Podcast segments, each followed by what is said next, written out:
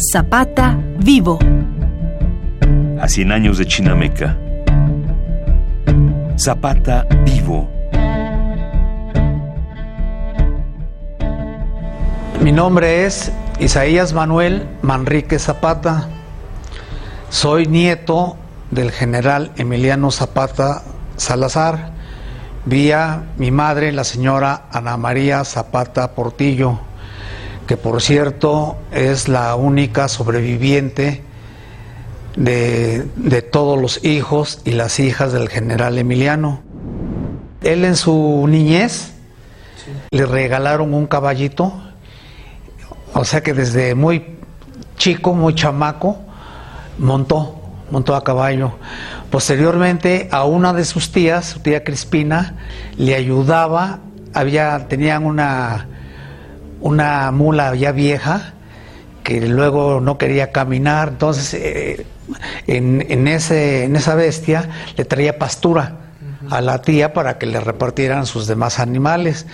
Y muchas veces el, el, animal no quería caminar, ya por la edad también, ¿no? ya era un animal ya viejo. Entonces Emiliano, chamaco, pues le mordía las orejas para, para hacerla caminar.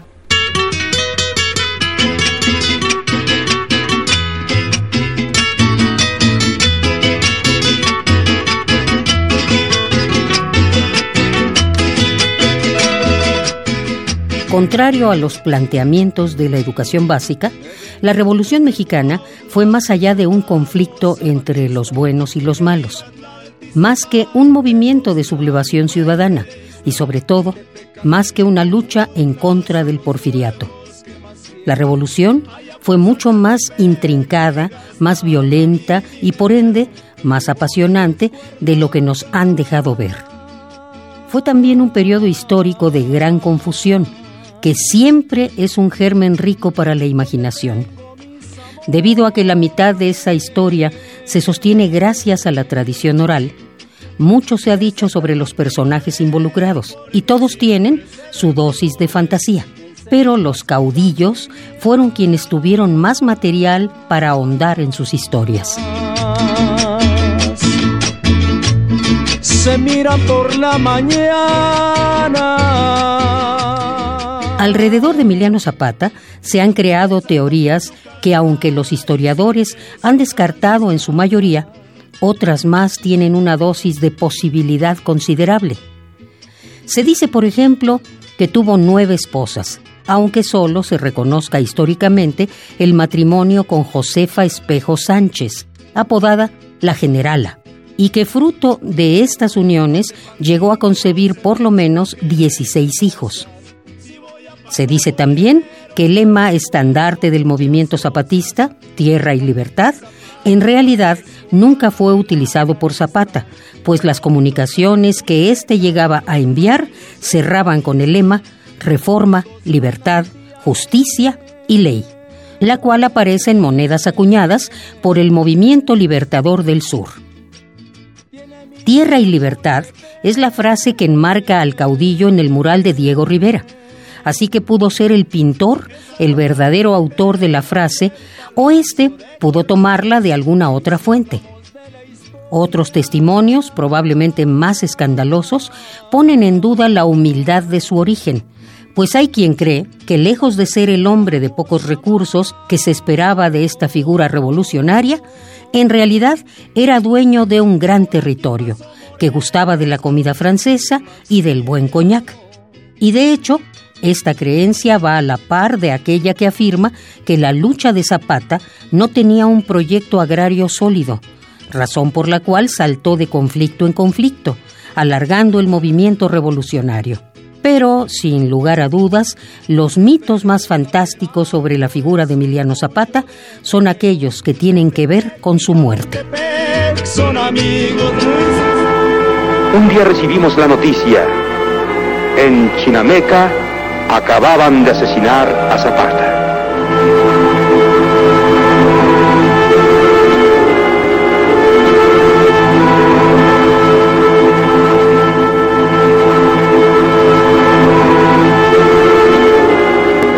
Y en una humilde tumba quedó enterrado uno de los hombres más populares de la revolución.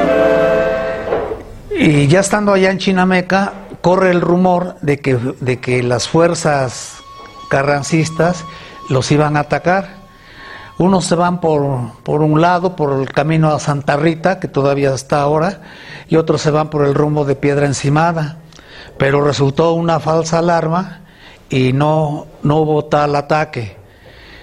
Ya posteriormente, como eso de las 2, 3 de la tarde, Zapata eh, comisiona a 10 de sus hombres para que entren a la hacienda de Chinameca a platicar con el coronel Guajardo para que vieran lo del asunto de las armas. Y en la piedra encimada se quedaron la mayoría de, del ejército zapatista, tal vez serían 200, 300 personas, pero como todo estaba en paz, las carabinas las tenían enfundadas, nomás estaban sombreando. Cuando el general Emiliano llega al dintel de la entrada, los, la guardia le, van a hacer honores, más bien le, hicieron honores.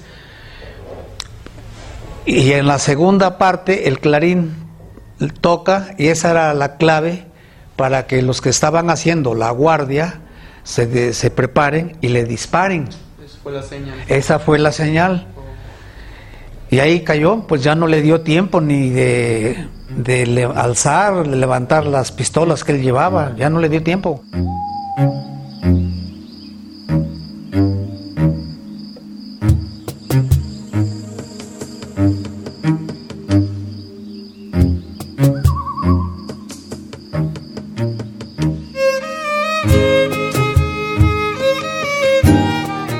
Ocho años antes de su asesinato, en agosto de 1911, ya habían intentado asesinarlo en la misma hacienda de Chinameca, pero quien había intentado tenderle la trampa fue Victoriano Huerta.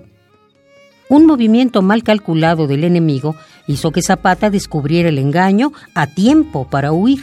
Sin embargo, la desconfianza se había sembrado en su corazón y, según se cuenta, Zapata se volvió extremadamente precavido al grado de que no volvió a hacer apariciones en público.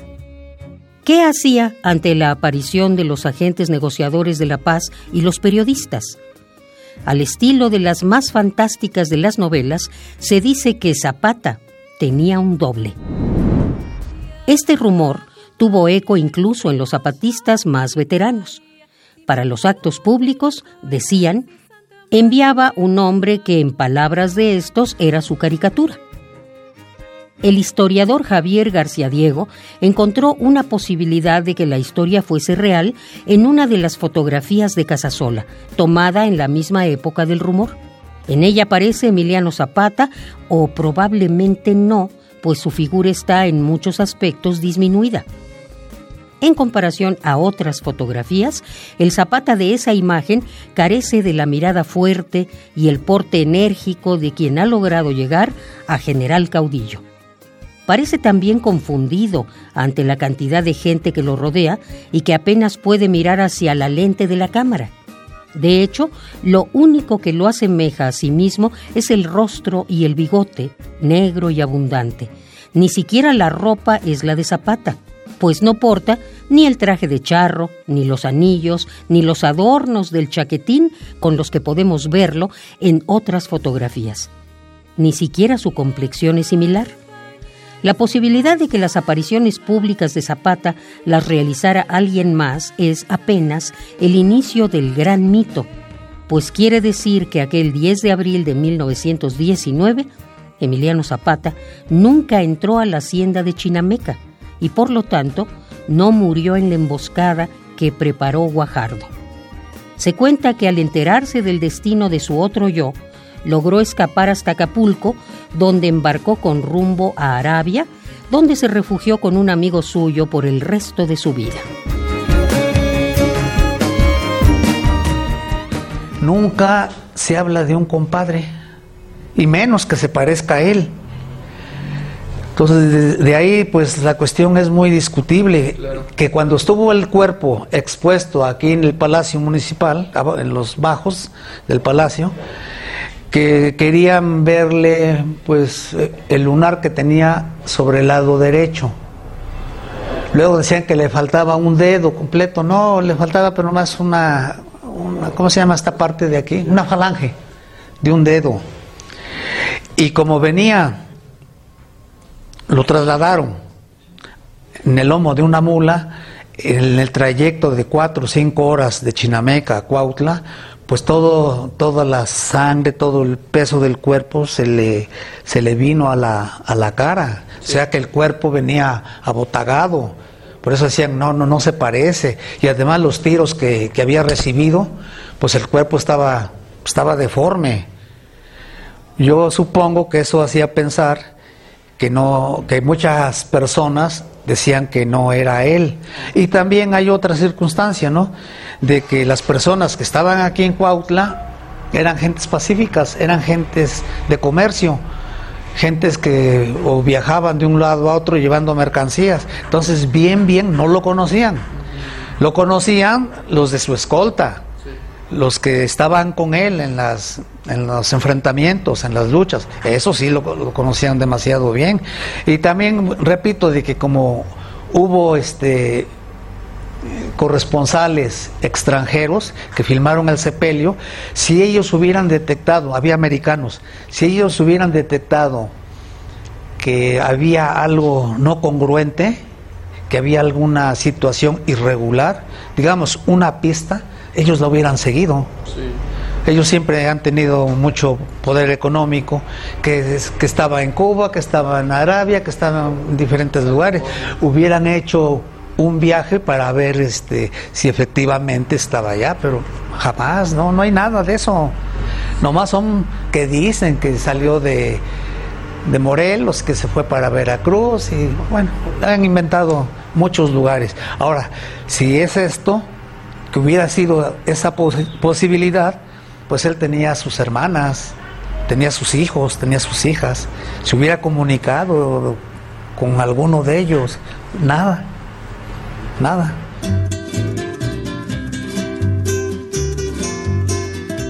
La cuestión con la biografía de Emiliano Zapata es que está conformada por datos más o menos seguros, biografías con variaciones polarizadas y una construida entre rumores, murmullos y notas periodísticas exageradas. La fantasía, para bien o para mal, siempre rodeó a Zapata, cosa que no daña lo esencial de su figura. El hombre a caballo cuya intensa mirada está grabada en la memoria de todos los mexicanos, no es recordado por haber engañado a la muerte. No decimos Zapata el que tenía un doble, o Zapata el que engañó a la muerte. Tampoco decimos Zapata el bandido y asesino, como le hubiera encantado registrarlo a la prensa de su tiempo. Zapata es el libertador campesino, la gran figura del caudillismo del siglo XX y la idealización del héroe nacional. Lo que significa que es una figura cuya fuerza e importancia han superado por mucho a sus propios mitos. Y eso es algo excepcional. De Las Vegas de Morelos, si preguntan por Zapata, di que ya se fue a los cielos.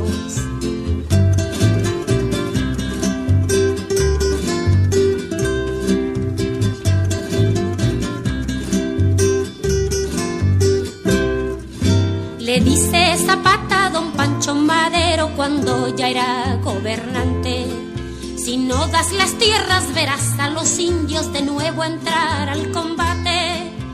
Se enfrentó el señor Madero contra Huerta y a Carranza, pues no le querían cumplir su